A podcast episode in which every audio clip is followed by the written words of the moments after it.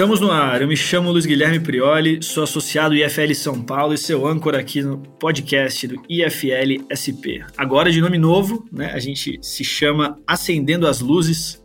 E aí o significado disso você pode tentar inferir, né, sobre a gente levando IFL mesmo levando novas discussões onde temos ideias liberais onde normalmente não tem, então acendendo essas luzes. Espero que aqui essa conversa de hoje ela consiga acender bastantes luzes na sua cabeça. Né? E para quem não conhece, o Instituto de Formação de Líderes é uma associação apartidária, independente e privada que tem o objetivo de encorajar os valores liberais no Brasil através dos seus membros e de todos os nossos parceiros. Nós acreditamos sempre que os cidadãos comuns da sociedade são os verdadeiros protagonistas das ideias da liberdade. E no tema de hoje aqui no podcast, vamos falar sobre empreender e o mercado financeiro. E para isso temos a convidada especial chamada Bettina Rudolph. Vocês provavelmente já conhecem ela no Instagram, @brudolph com PH. Para quem não conhece, Bettina é investidora, copywriter, professora de mais de 60 mil alunos no curso A Sua Jornada Bilionária e sócia da Empíricos, empresa recém-adquirida pelo BTG Pactual. Junto comigo também tenho Julia Haddad, Júlia é associada do IFL São Paulo e atualmente atua como gerente de marketing da Forbet Sports, na área de business da Saudaby Group. Júlia é formada em administração de empresas e cursa ciências econômicas no INSPER, né, com experiências em consultoria e logística pela Northern Ventures e pela Bayer. Bem, Bettina, muito obrigado por você estar aqui hoje. E acho que uma pergunta aí que vale a pena é como você chegou no mercado financeiro? O que, que te atraiu aí no mercado financeiro para você falar, putz, gostei dessa área?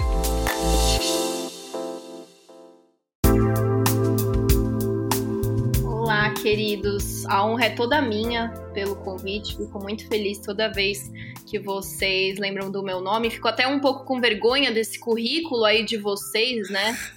Mas, inclusive, foi um currículo em branco que acabou me levando para esse mundo. Então, obrigada pelo convite. Como assim um currículo em branco? É, então. Espero que quem esteja ouvindo a gente tenha um bom tempo também. Então, na verdade, essa história começa na minha infância, meio adolescência, assim. Eu comecei a dançar com três anos. E comecei a dar aula de dança com 14. Então, a vida inteira. A vida inteira é ótimo, né? Toda a infância e adolescência, eu queria seguir a carreira artística. Eu queria ou ser professora de dança ou produtora de espetáculos. Eu amava o lado artístico e nunca fui uma boa aluna. Só que no comecinho assim da minha adolescência, ali com pré-adolescência, 13, 14 anos, as coisas em casa começaram a piorar financeiramente. O meu pai, ele sempre teve um bom emprego, ele ganhava bem, a gente tinha uma, um estilo de vida bem legal, assim, classe média alta, nunca passamos necessidades, comida na mesa, vivíamos muito bem. Porém, ele sempre teve esse emprego muito bom, essa renda muito boa, só que do dia para a noite ele foi desligado da empresa e ele viu que ele não tinha guardado nada, né? A gente tinha uma ótima vida, mas era isso. Entrava X, gastava X, não guardava nada. E aí, dos meus 13 para os 14 anos, a gente viveu uma montanha russa, assim. As coisas mês a mês iam piorando. Eu comecei a ver meu pai mais estressado, que era uma coisa que a gente não, não tinha o costume. É, brigas em casa. A escola de dança começou a cortar as aulas de dança. Foi por isso que eu comecei a dar aula aos 14, para poder pagar minhas aulas de dança, né? Era uma espécie de permuta. Uhum. No colégio não tinha mais uniforme novo, eu tinha que usar os uniformes do meu irmão, os livros não eram mais novos, eram livros do sebo, então assim, era com muito esforço e suor, meu pai tentou manter o padrão de vida, mas a cada mês que passava ia ficando mais difícil. E aí, quando eu tava com 15 anos, chegou a notícia de que a gente ia ter que mudar de estado. Eu tinha nascido e crescido aqui em São Paulo, e a família do meu pai é do sul, e eles têm uma empresa lá, né, que meu avô fundou e algumas pessoas da família trabalhavam. E aí meu pai teve que aceitar um emprego lá na empresa da família e também pensando em baixar o padrão de vida, a gente se mudou para Santa Catarina, para Blumenau. Então, esse, esses momentos, né, e toda essa transição me fizeram, assim, plantar uma sementinha na cabeça do tipo, caramba, as coisas aqui em casa não são igual na casa dos meus amigos, né? Eu via meus amigos indo para Disney todo ano, em casa não tinha nada disso. Eu, eu começava a ver meus pais brigando por conta de questões financeiras. Poxa, você mudar de estado por questões financeiras, é, cadê a liberdade, né? E eu queria ser livre, eu queria fazer o que eu bem entendesse, eu queria estar no lugar que eu quisesse, não ir para o lugar onde eu tenho emprego, né? Onde eu consigo me manter. Uhum. Então foi surgindo tanto uma vontade de ser livre, quanto um pouquinho assim de, de desespero, sabe? De medo do dia para noite a gente ir para rua. sabe coisa de adolescente, assim, de criança, meio desesperada, assim. Eu não sabia se no dia seguinte a gente ia ter como comer. É, e parece o financeiro ali já criando desde o início como uma grande dor, né? É, exatamente. Então, foi assim, plantando uma sementinha de que eu precisava olhar para o lado financeiro, assim, que as coisas em casa. que a, minha vida não estava ganha, né? Então, eu comecei a dar aula de dança com 14 anos, comecei a trabalhar como modelo, eu fazia, assim, de tudo um pouquinho. Eu até já cheguei a panfletar na rua para conseguir fazer tudo o que era bico para conseguir juntar uma graninha e ter um pouquinho de independência, né? Uhum. Já fiz até pesquisa, aquelas pessoas que te interrompem na rua, sabe, com a prancheta, que ninguém quer ajudar. Eu já tive, eu, eu tenho compaixão por essas pessoas hoje, porque eu já fui uma delas. E aí a gente foi para o sul, continuei dando aula. Na hora de decidir a faculdade, que eu sempre quis fazer dança, primeiro que não tinha dança em Blumenau, e eu não tinha como sair de casa, não tinha como me bancar, as coisas ali já estavam mais estabilizadas financeiramente, mas não é que sobrava, não é que, né, eu podia ir morar em Nova York fazer um curso de dança, porque para fazer um ótimo curso de dança, ter um baita currículo, as coisas não eram assim, assim, tava tudo contas pagas, mas era isso, sabe? Se eu uhum. quisesse algo muito além, ia ter que ser por minha conta. E além de não ter dança em Blumenau, eu também já tinha essa questão, tipo, meu, eu quero ter grana, né? Eu quero ser livre, eu quero ter certa liberdade financeira, mas com dança, será que eu vou conseguir isso sendo uma professora de dança?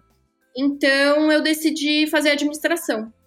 Porque se eu quisesse ser professora de dança, eu conseguia fazer isso sem uma faculdade. Se eu quisesse abrir um negócio no ramo artístico, a administração ia servir.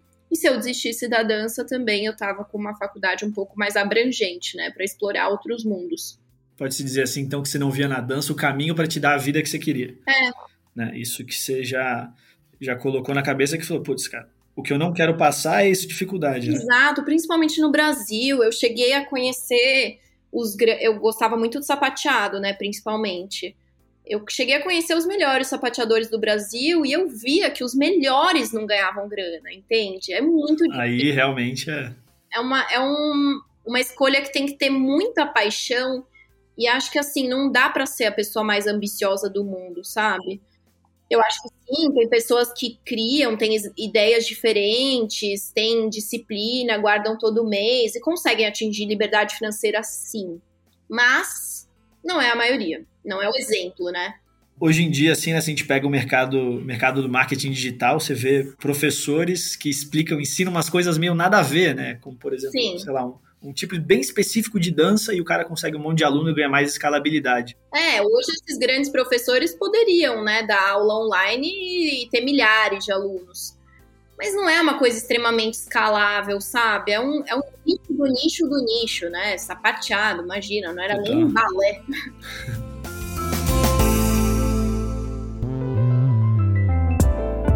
E é engraçado isso, né? Que a gente tá vendo esporte agora nas Olimpíadas. Tava vendo a história do Ítalo, né? Que acabou de, de ganhar o ouro.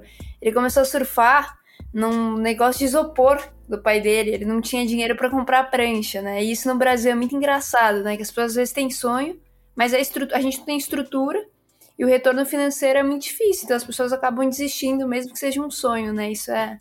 Exato. Eu acho muito lindo, assim, quem segue o sonho e eu acho que tem sucesso quem faz o que ama e acaba sendo bom naquilo, né?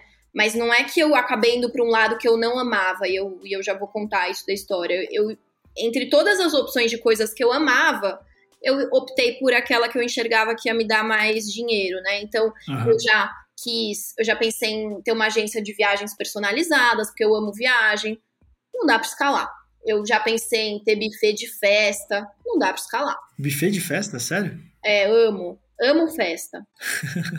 Aí eu pensava desse lado artístico também, naquela época não, não via uma avenida de crescimento ou novas ideias que iam me deixar rica. Justo. E acabei me apaixonando por investimentos e esse lado, esse caminho, eu enxerguei maiores oportunidades. Mas o que, que aconteceu? Eu entrei na faculdade de administração e aí eu tinha aquela grana que eu guardava dos meus bicos, né? Uhum. quando eu falo grana, parece que era uma puta grana, né? Não.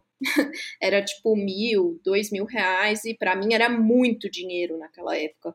Como professora de dança, eu ganhava 200, 300 reais por mês. Quando eu fazia um trabalho como modelo, que era muito difícil, eu era péssima modelo, era tipo 200 reais quando eles não queriam pagar com roupa, né?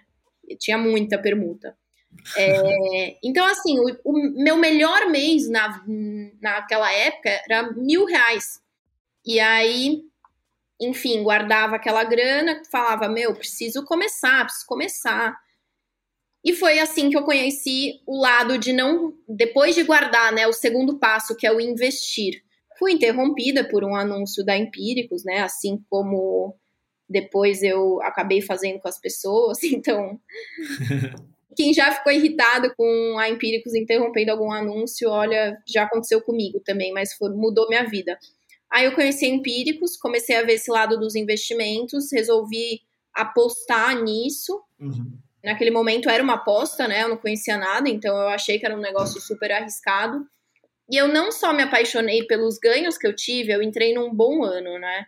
Entrei na bolsa num ano que praticamente tudo subiu, então eu fiquei muito impressionada com os ganhos. Mas mais do que isso, eu fiquei muito impressionada com como o nosso setor financeiro é conflitado, melhorou muito desde toda essa história, né? 2015, mas me chocou um pouco assim, tipo, caramba, como é que as pessoas não olham para isso? Como é que não se fala disso na rua? Hoje em dia todo mundo fala. Há seis anos ninguém falava disso, era muito raro. Explica um pouco melhor assim esse conflito que você está falando para quem não conhece do mercado financeiro um exemplo? O setor financeiro, ele é um oligopólio, né? 90% do dinheiro dos brasileiros está na mão de cinco grandes instituições, cinco grandes bancos. Então, esses bancos, quando a gente tem um oligopólio, né, não só no setor financeiro, mas qualquer oligopólio ou monopólio, não existe o interesse em melhorar, né, para o cliente, porque não tem competição. Então, qual é o interesse do Banco do Brasil, do Santander, do Bradesco, da Caixa Econômica Federal e do Itaú em oferecer melhores produtos para o brasileiro? Nenhum. Se os cinco puderem estar com os piores produtos, com as maiores taxas, é o lucro deles que importa. Então, não, tem, não tinha competição, não tinha bons produtos, era só poupança, título de capitalização. Uhum. Não tinha incentivo nenhum para as pessoas investirem em ações, em fundos multimercados, em coisas que hoje em dia é muito comum, né? Tá todo mundo olhando para esse lado. E aí também teve a queda da Selic como incentivo, também é uma bola de neve que depois a gente pode até falar disso. Mas assim, cara, como não se fala disso? Esse era o meu inconformismo, assim.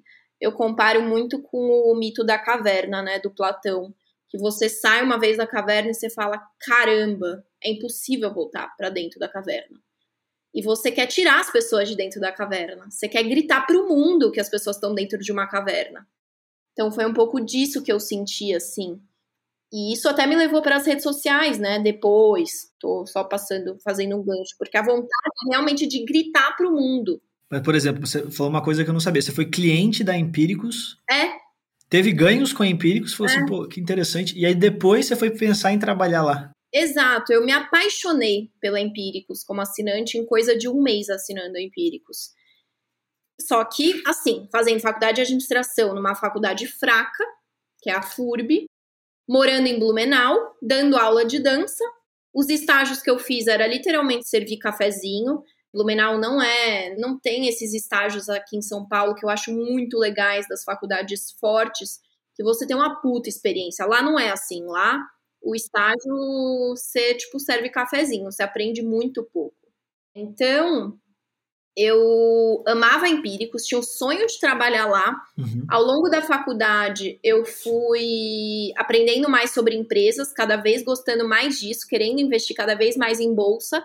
Ao mesmo tempo, faculdade fraca, não tive nenhuma matéria de mercado financeiro. Eu praticamente comecei a ensinar os meus amigos. Olha só. E os meus professores de mercado financeiro não investiam. Sabe? Uma coisa completamente. Assim, tudo isso me gerava muito inconformismo. E aí eu falava: um dia eu vou trabalhar nas Empíricos, do lado desse tal de Felipe Miranda, mas. Nossa, daqui 10 anos, né? Porque esse currículo ridículo que eu tenho que, que eu vou fazer? E assim, esse desespero que começou aos 13, 14 anos, ele só crescia, porque o tempo passava e meu currículo continuava muito ruim.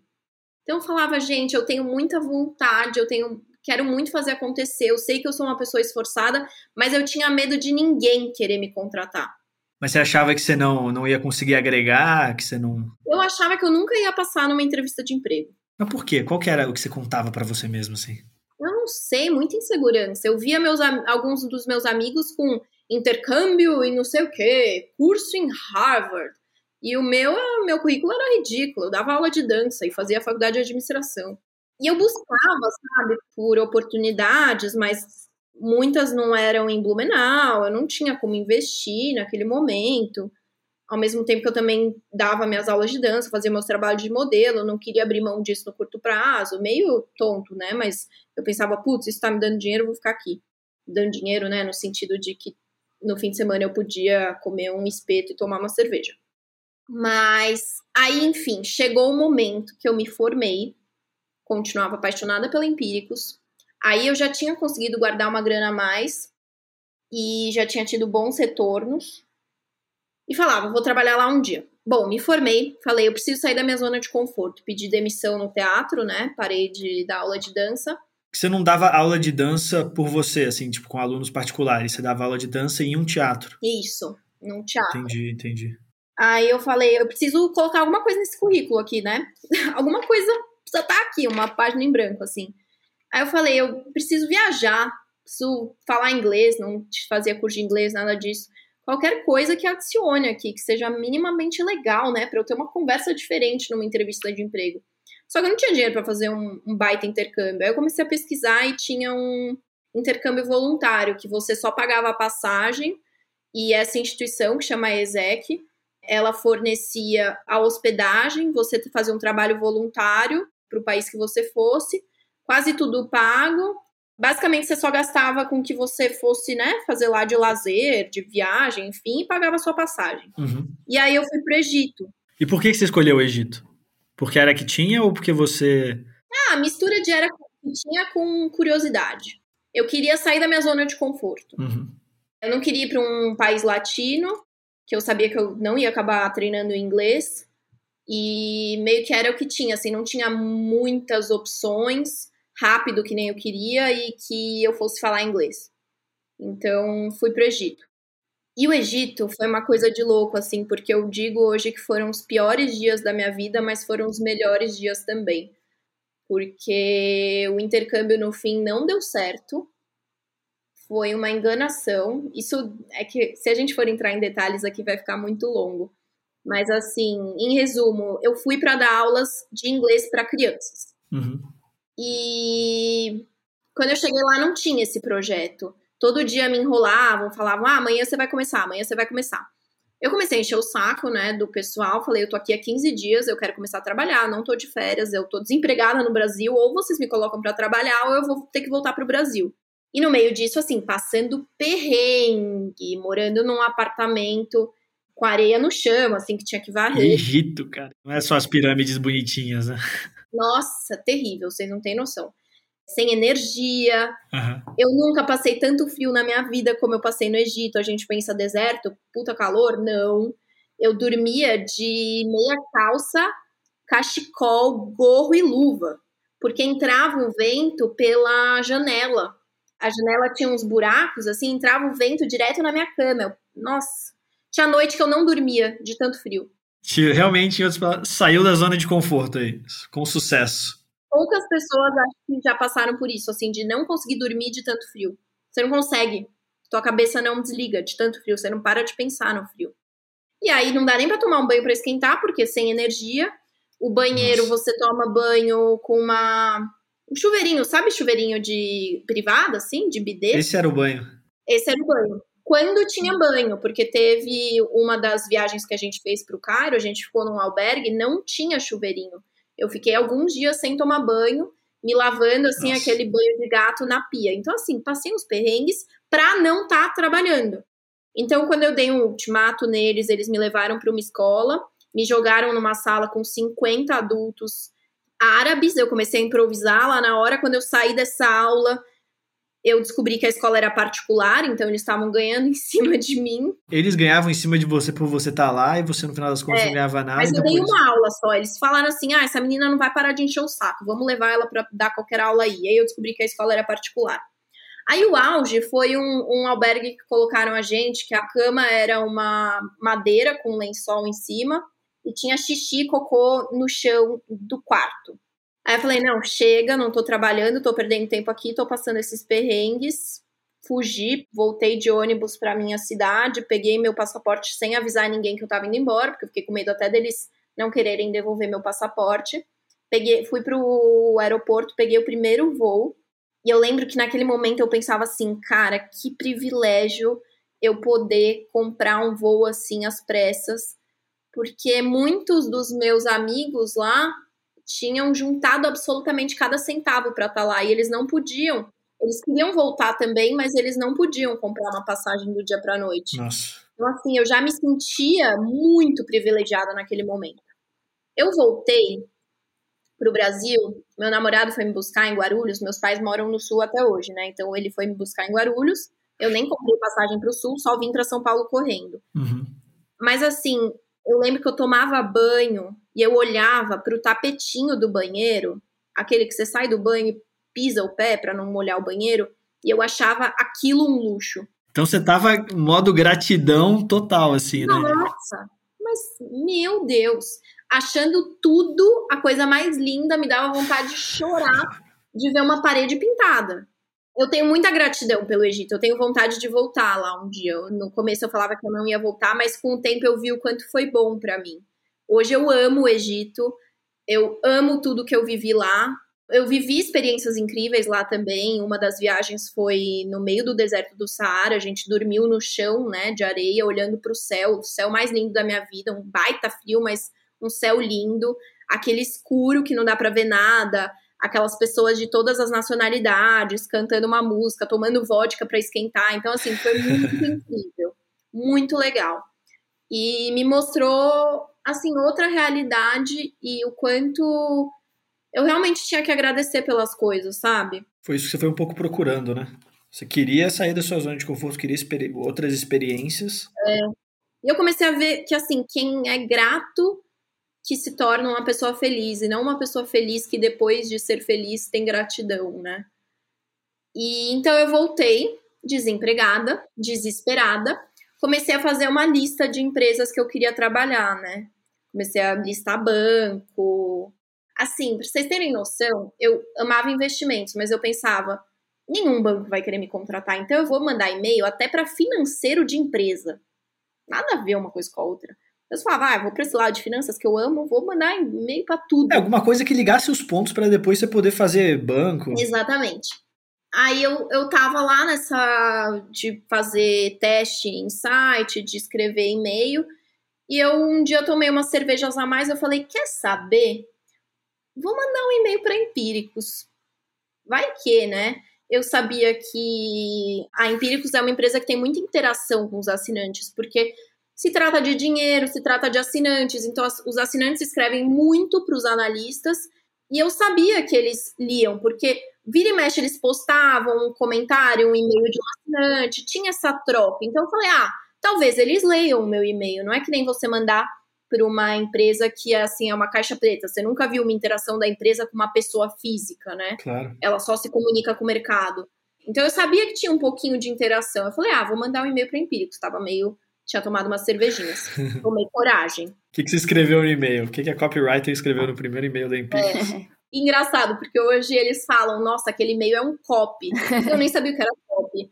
Mas eu tenho o um e-mail inteiro salvo no meu Instagram, depois se o pessoal quiser olhar. Mas assim, eu falava. Eu, eu escrevi em nome do Felipe, que na época era CEO que é fundador, né? E é uma das principais, é a principal imagem, né? Empíricos igual Felipe Miranda. Uhum. E eu falava, olha, Felipe, eu sei que você recebe milhares de e-mails por dia, mas acho que você não recebe muitos e-mails de meninas da minha idade falando que você mudou a vida delas. E eu sou uma dessas poucas que você já mudou a vida. Nossa, de coração, então, já começou com. Caraca. É. Aí eu falava que eu era muito apaixonada pela Empíricos, não pelo que ela me fez ganhar, mas tudo que ela me ensinou, pelos centavos que ela me fez perder, os aprendizados que a gente tem quando a gente perde, né? São muito maiores do que quando a gente ganha. O sucesso é sempre um mau professor. Falava que eu gostava muito da forma como a Empíricos entregava a receita do bolo e mostrava as verdades de cada receita e não só um resultado final. Uhum. E aí, no fim, eu falava que eu tinha o famoso Deep Desire to Get Rich, do Lehman, né? Um livro muito bom que eu tinha lido, que é O Sonho Grande, contando a história do Banco Garantia. Nossa, isso aí era, viralizou quando eu estava na, na faculdade. Todo mundo falava só de sonho grande, sonho grande. É muito legal. É legal mesmo.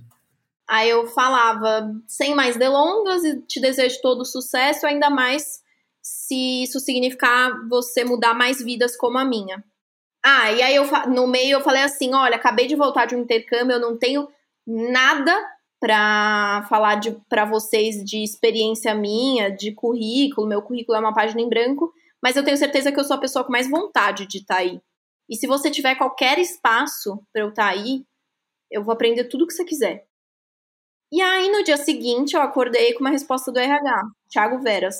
Aí eu falei, caraca, o que, que eu fiz ontem à noite? A mão treme, né? Falei, pronto, me queimei. Se um dia eu podia entrar lá, nunca mais vou entrar, né? Me queimei total e meio bêbada. Três da manhã. E aí o Veras, que é o diretor de RH, falava: Betina, adorei seu depoimento. Vem aqui tomar um café comigo. Eu tava indo já, já era carnaval ali, final de fevereiro, porque eu já namorava o Bruno aqui em São Paulo. Eu tava lá no sul, né? Uhum. E aí eu já tava vindo para passar o carnaval com o Bruno. Eu falei: posso ir aí tal dia e tal. Marquei o café. Fui. Cheguei na, na Empíricos, que é na Faria Lima. Para quem conhece ali a região, é um prédio com um vão no meio. Pátio Malzone. Tem todos os bancos, o Pátio Malzone, puta centro financeiro. É muito chique. Eu entrei naquele saguão daquele prédio, eu falei, gente, o que, que eu tô fazendo aqui? Não tem nada a ver comigo isso é, aqui. Eu pulei pra caramba. Nossa, aqui, né? muito. Assim, é, intimida. Eu falei, nossa, não tenho nada a ver com isso. E aí, foi um papo muito legal. E aí ele terminou com um tour que terminou na porta de saída. E aí o Thiago, o Veras, falou assim: Betino, adorei você, mas eu não tenho nada para você. Quando tiver, eu te chamo. Aí eu falei, Vera, você não tá entendendo. Me coloca para servir café, qualquer coisa, não precisa me pagar, mas eu preciso estar tá aqui dentro. Aí ele falou: Ah, tem uma vaga no COP mas precisa ter experiência com escrita. Eu falei, Veras, eu escrevo bem, eu juro. Eu peguei o, o meu celular, tava quebrada a tela do meu celular, morri de vergonha. Entrei no meu e-mail e falei, olha, toma esse texto aqui. Eu nem lembro que texto que era, qualquer. Eu, eu gostava de escrever mesmo, de fato. Então, eu costumava escrever textos e mandar para o meu e-mail. Eu peguei o primeiro que eu vi. Texto do que que você escrevia? De tudo, mas eu gosto muito de escrever sobre aprendizados, assim, da vida, sabe? Reflexões. Eu ainda faço. Era quase que você mostrou para ele seu diário, então. É, tipo isso. Porra, Meu caraca. conformismo. Acho que tinha alguma coisa a ver com investimentos. Como eu queria que mais pessoas tivessem a mudança de mindset que eu tive com a Empíricos, uhum. com investimentos. E aí ele falou: gostei, vou pegar uma entrevista para você com o Beto, que é o chefe do. O Beto Altenhofen. É, exato. Enfim, para encurtar um pouco a história, Fui lá, voltei na semana seguinte. O Beto praticamente não olhou na minha cara. O Beto tem um jeitão bem ogro, assim. Eu falo, hoje conhecendo ele, eu falo que ele é o maior ogro com o maior coração do mundo. Mas ele mal olhava, assim, parecia que eu tava gastando o tempo precioso dele. A moça que tava com ele perguntou se era para me mandarem o teste. Ele falou, nem precisa. Eu quase pedi desculpas, saí quase chorando. Liguei pro meu pai, falei, amei conhecer Empíricos, mas não é dessa vez. Aí, no fim da tarde daquele dia, surpreendentemente, chegou o teste no meu e-mail. Uhum. E aí eu pensei, eu não sei o que é copy. Naquela época também não tinha nada de copy na internet, hoje em dia tem pra caramba, não tinha. Você digitava copy, copyright no Google, ele, você quis dizer copyright de direitos autorais. Não tinha nada de copywriting na internet. Aí eu falei, meu, vou. Eu, eu não sei o que é isso, mas eu vou mostrar que eu sou esforçada. Então eu passei aquela madrugada, o teste era para enviar até o dia seguinte. Eu era tipo, eu recebi ele seis da tarde. Eu me tranquei num quarto na casa do Bruno, comecei a estudar à noite, não saí nem para jantar, passei a madrugada inteira estudando antes de mandar o teste. Peguei e-mail da Empíricos para entender a essência, né, entender a pegada, mais ou menos. Eu sei que eu era para fazer, sei lá, A. Eu fiz A, B, C, D, F, G, H, I, J, K, L, eu entreguei, era para entregar um e-mail, eu entreguei 10 e-mails, mais um copy inteiro de 20 páginas. Eu falei, vou mostrar que eu tô com vontade. E aí, no dia seguinte, o Veras me ligou, me oferecendo um emprego como assistente de copywriter. Um salário de R$ 2.900. Eu falei, o quê? R$ 2.900? Mas eu achei que eu tava rica. Eu morava no sul, já liguei para os meus pais, falei, tô voltando para São Paulo para trabalhar na Empíricos. Mas assim, eu imagina, na minha cabeça eu tinha ganhado na loteria. Porque eu achava que eu ia entrar na Empíricos, se eu entrasse daqui 10 anos, imagina. É, para quem tava querendo trabalhar de graça, 2,900 já tá bem na frente, né? Oh, e eu amava São Paulo, eu não tinha gostado do Sul, tinha muita vontade de voltar, mas nunca achei que eu ia conseguir me bancar. Uhum. Falei, nossa, com 2.900 reais, você é a, a, o dono da lancha em São Paulo. e aí, dez dias depois, eu tava me mudando para trabalhar na Empíricos, como assistente de copywriter. E eu fui me dando bem nesse negócio. Eu entrei em março, em julho eu fui promovida para copywriter mesmo, né? Um, aí tem um, dois, três, acho que sênior, master, tem uns cinco degraus aí. Aí eu fui promovida para copywriter 1, no fim do ano eu pulei para o 3, e aí acho que em março eu virei master e fui convidada para ser sócia. Então eu me dei bem nessa história de copy. E paralelamente a isso, eu comecei a compartilhar vídeos e ideias e minha experiência como investidora nas redes sociais, porque era essa coisa, assim, eu queria gritar para o mundo que as pessoas precisavam investir. E aí eles gostaram, começaram a me incentivar também, tanto para as redes sociais da Empíricos, quanto para mim, a pessoal, que só tinha família e amigos. Cara, isso é bem raro, né? Isso é, eu acho uma coisa muito peculiar da Empíricos e de outras empresas que não têm medo da exposição, que gostam da exposição das pessoas que trabalham lá. Porque parece que em vários outros lugares, tipo, você tem medo de falar que você está querendo empreender alguma coisa, se desenvolver, porque parece que a pessoa vai achar que você vai querer sair de lá, que você vai querer fazer uma outra coisa. Cara, a Empíricos é uma empresa, assim, que quando a gente fala dela, parece um pouco de lavagem cerebral, porque é até exagerado o quanto todos os funcionários acham a empresa incrível. Mas ela, de fato, é uma empresa muito fora da curva, assim.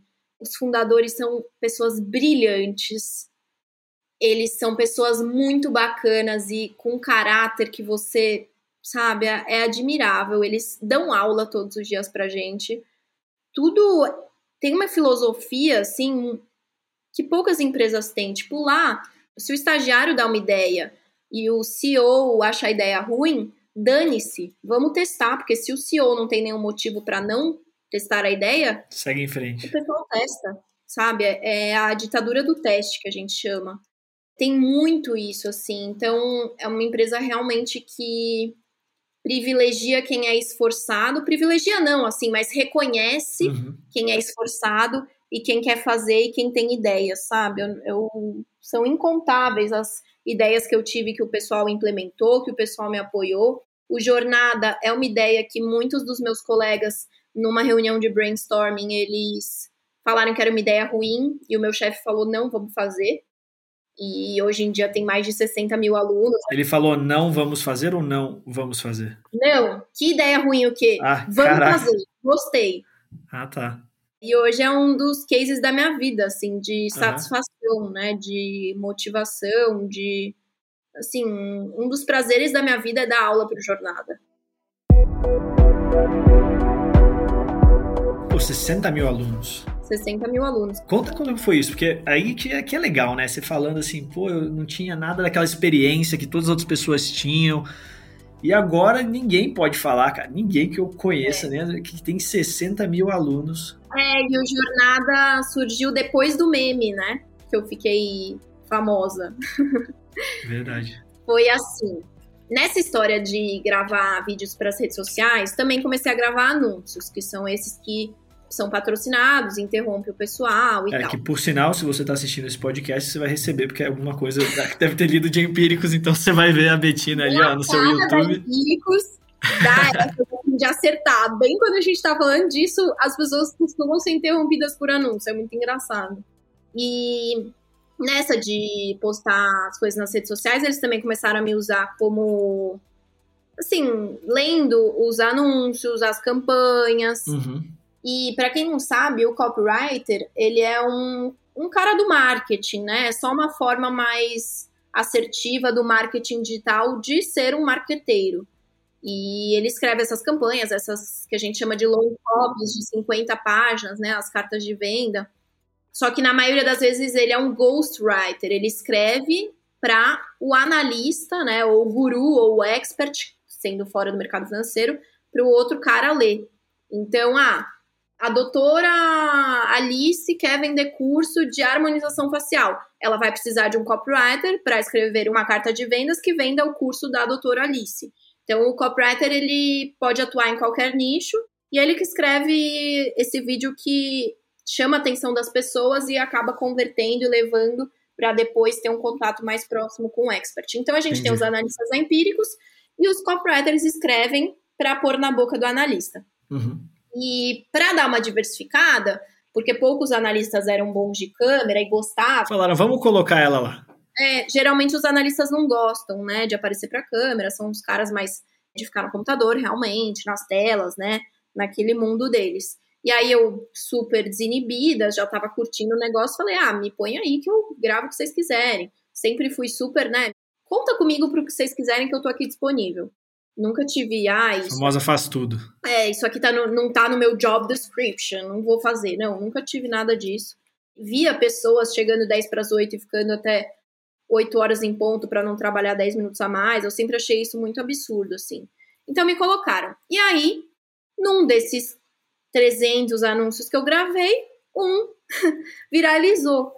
E por sorte, este um que viralizou, coincidentemente tinha sido eu que tinha escrito e era para uma campanha que eu era a copywriter. Ou seja, eu realmente escrevi sobre a minha história, era tudo verdade e eu me responsabilizei 100% do começo ao fim, né? Não é que alguém escreveu aquilo e eu simplesmente fui a modelo, como muitas pessoas pensaram, que eu era uma modelo contratada para ler um teleprompter. Não. Mas era o seu copy. Era o meu copy, eu escrevi com os meus dados e tudo mais. E aí viralizou daquele jeito, né?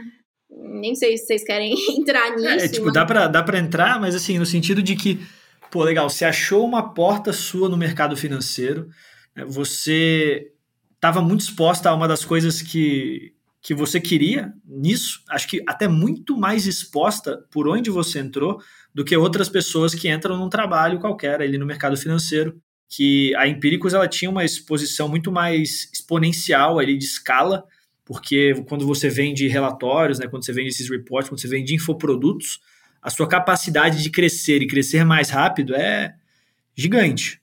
E qual que é a ideia da Empíricos, né? É ser um research melhor do que aquelas instituições que dominavam, dominam a maior parte do dinheiro do brasileiro. Como é que eu tenho um research foda, com pessoas fodas, que custam caro, né? A equipe de analistas da Empíricos tem mais de 30 pessoas, custa mais de 15 milhões por ano. Como é que eu faço isso sendo acessível à pessoa física? Como é que eu pago uma equipe de 15 milhões e, ao mesmo tempo, eu faço assinatura custar 5 reais? Precisa ser escalável. Como é que eu faço isso? Com puta marketing agressivo. Então, no fundo, eu sempre acreditei muito nessa ideia de que, sim, é um marketing estriônico, Hoje a Betina não gravaria mais aquele anúncio. Eu não me reconheço mais naquelas falas. Acredito que tem erros, sim, mas a ideia é nobre. Uhum. A missão é nobre. E ela continua sendo a mesma. né, desde aquela época, e foi a missão que fez os fundadores criarem a Empíricos, foi aquilo que me fez me apaixonar pela empresa, foi aquilo que fez eu querer estar lá dentro. Uhum. Então, essa, essa história do meme só me deixou ainda mais inconformada e ainda mais com sede de mostrar, né? E assim, o que, que eu pensava naquele momento que estava todo mundo falando de mim, todo mundo me julgando, achando que minha história era uma mentira, achando que eu era uma modelo, lendo um texto. Eu pensava, cara, quem não gostou disso aqui agora, amanhã nem vai lembrar que eu existo. Foi lá no Twitter, deixou um tweet, me xingou. Beleza, amanhã seguiu a vida, não fiz nada de mal para essa pessoa, porque ela não gostou de mim, ou seja, ela não vai seguir minhas dicas. Quem gostou de mim e me deu ouvidos, primeiro que ganhou, o anúncio levava para um curso gratuito, né, de educação financeira. Uhum. E eu pensei, cara, essa pessoa amanhã ela não vai saber que foi bom isso, mas no longo prazo ela vai perceber que foi bom. E é o que está acontecendo agora, foi o que aconteceu seis meses depois já. Eu recebo enxurrada de mensagem falando, Betina, o seu anúncio mudou minha vida, obrigada por ele. Às vezes, quando eu falo que eu reconheço que foi um erro, as pessoas falam, não fala isso, foi o maior acerto da minha vida. Então, assim, eu pensava na minha cabeça, né? Prove them wrong, prove them wrong. Prova que eles estão errados no longo prazo. Pega esses limões e faça uma limonada. E aí foi quando surgiu a ideia do Jornada. Eu falava, eu preciso abraçar essas pessoas que estão confiando em mim, que estão me ouvindo. Meu Instagram subiu de 10 mil para 400 mil seguidores. Foi uma oportunidade, eu ganhei a oportunidade de realmente falar para essa multidão que eu queria falar. E aí eu falei, preciso entregar conteúdo de valor para essas pessoas. E aí eu criei o Jornada, que é assim, cinco reais por mês, tinha que ser acessível para a pessoa, na dúvida, falar, ah, é muito barato, vou testar e que colocava em ordem cronológica tudo aquilo e só aquilo que ela realmente precisava para ser um bom investidor. E aí eu criei o Jornada em outubro, o meme eu viralizei em março, né, de 2019. Aí eu criei o Jornada em outubro e vai fazer dois anos agora, né? 60 mil alunos. Caraca, meus parabéns. Obrigada. Betina, eu queria perguntar para você. Eu tenho 22 anos, acho que quando você fez o vídeo, não sei, acho que você tava por essa idade, mais ou menos. Aí, e eu penso bastante no mercado financeiro, é engraçado, né? E a gente, mulher, ainda acho que tem pouca mulher no mercado financeiro, eu acho que é uma coisa que tá começando a mudar, que tá começando a melhorar. Mas eu queria saber se você pudesse dar uma dica para as novas gerações que estão entrando nesse mercado e perspectivas, o que, que você espera daqui a uns anos para você também. Legal. Por muito tempo, talvez até todo o meme, e eu acho que eu demorei alguns meses depois do meme para realmente dar um zoom out na minha vida e perceber que eu não podia dar murro e ponta de faca e que tinham aprendizados e que eu precisava ser um pouco mais humilde e entender o meu erro ali. Mas por muito tempo eu pensava, eu sou mulher, ninguém me respeita, então eu tenho que jogar na cara de todo mundo os meus resultados. E esse anúncio que eu falo, ai, eu comecei com 1.200 e hoje eu tenho um milhão simples assim, é um pouco isso, né? É tipo, nossa, olha como eu sou boa zona, gostosa. Eu consegui, né? Eu consegui. É, olha como eu sou boa, simples assim. E ficava jogando na cara todos os resultados que eu tinha como copywriter, o dinheiro que eu tava ganhando, assim, eu, eu achava que por ser mulher eu precisava mostrar mais. E depois eu fui vendo que, na verdade, a gente ganha muito mais tanto com o público, eu com meus seguidores, quanto internamente na empresa, relações interpessoais na empresa são muito importantes. E a minha era péssima naquele momento do meme. Realmente ninguém gostava de mim. Não que agora todo mundo goste, mas agora eu me dou bem um pouquinho, talvez com a metade da empresa. Mas eu percebi que as pessoas gostam mais de pessoas agradáveis, né? De pessoas humildes, de pessoas que chegam lá, te elogiam, pedem uma dica. Elas não gostam de pessoas arrogantes que jogam resultado na cara dos outros. Então eu falei, meu, eu nunca vou conquistar respeito sendo essa pessoa chata, essa pessoa arrogante, essa pessoa que chega na reunião de copy e se coloca como prepotente, né? Num salto alto, como quem é o melhor é, se eu jogar na cara dos meus seguidores que, olha, eu fiz 2 milhões agora, olha como eu sou boa. Então, quando você é uma pessoa bacana, você se torna muito mais agradável, a pessoa te ouve mais. Ela não vai no primeiro momento falar, nossa, como você é foda, porque você não vai falar seus resultados, mas ela vai te dar ouvidos. E você postando seus resultados sendo uma pessoa chata, ninguém vai te ouvir. As pessoas vão tentar encontrar defeito ou coisas em você para falar mal de você, porque elas não estão indo com a tua cara. Então, eu comecei a conquistar mais coisas quando eu comecei a ser uma pessoa mais humilde dentro da empresa, a ouvir mais dos outros, a pedir mais opinião dos outros, a mostrar menos e cagar menos regra, assim como eu também tive mais resultado como guru, né, com os meus seguidores, com o meu curso, quando eu me coloquei realmente de igual para igual, porque no fim do dia somos pessoas todas iguais, né? Então, eu comecei a falar mais das minhas dificuldades e não dos meus resultados, do que que eu tinha medo quando eu comecei, como eu venci esses medos, porque aí você se aproxima das pessoas. Então, acho que assim, ser uma pessoa humilde vai te só te abrir portas, muito mais do que você ser uma pessoa arrogante e escancarar para o mundo, né, os seus resultados. Talvez seja uma, uma resposta e um conselho pouco técnico, muito mais de mentalidade mesmo, mas é o que eu realmente acredito, assim, que fez a diferença para mim. Não, sensacional. Acho que o técnico a gente aprende, né? Acho que importante são outras coisas. É, porque você pode ir, né, realmente nesse desafio falando assim, cara, preciso, que nem você falou, esfregar na cara de todo mundo que eu consigo, que eu consigo, ao invés de ir lá tentando ser uma pessoa. Eu vejo muito trabalho, isso aqui, não sei, é uma visão, às vezes até simplista demais, eu vejo muito trabalho como, pô, brincadeira, querer brincar com as pessoas fazendo alguma coisa junto. Então tem que ser uma pessoa que todo mundo quer brincar. Exato. Uma pessoa agradável, fácil de conviver. É isso um pouco também, porque assim, a gente acha que, nossa, todo mundo se importa com o que a gente faz, e quando a gente erra, tá todo mundo olhando.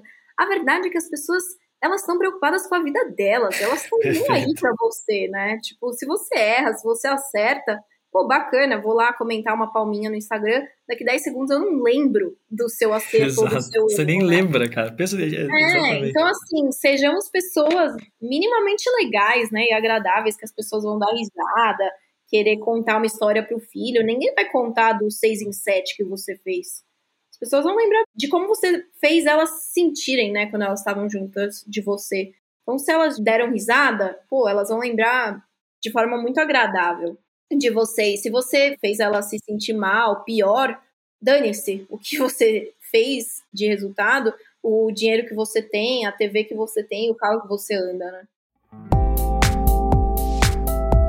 Bem, gente, você que está assistindo a gente, Betina, Júlia, que está aqui com a gente até o final do podcast, queria agradecer você, né? Pô, vocês duas que participaram aqui para a gente falar até dessa trajetória pouco ortodoxa do Egito ao mercado financeiro. Que... Da dança, ao mercado da financeiro. dança ao mercado financeiro. Que realmente abre né, para as pessoas, mostra que, pô, você às vezes você não tem nenhum ponto para ligar, a vontade é o que liga. Né? Você não precisa saber, ter feito todos os vários cursos. Se você quer realmente fazer aquela coisa, vale ser atrás e estar tá disposta né, a se jogar ali no, num caminho e vale muito melhor, né, você procurar caminhos onde você tem exponencialidade, uma escalabilidade de crescimento, que acho que esse foi um dos seus grandes acertos frente a, a quem também está procurando empreender nesse mercado financeiro. E para quem não conhece e não segue ainda, a Bettina Rudolph está no Instagram como B com PH no final.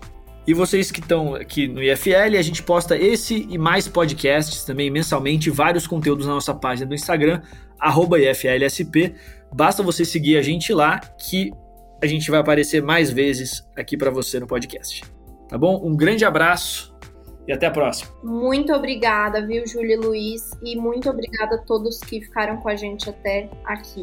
Um beijo. Obrigada, gente. Abração.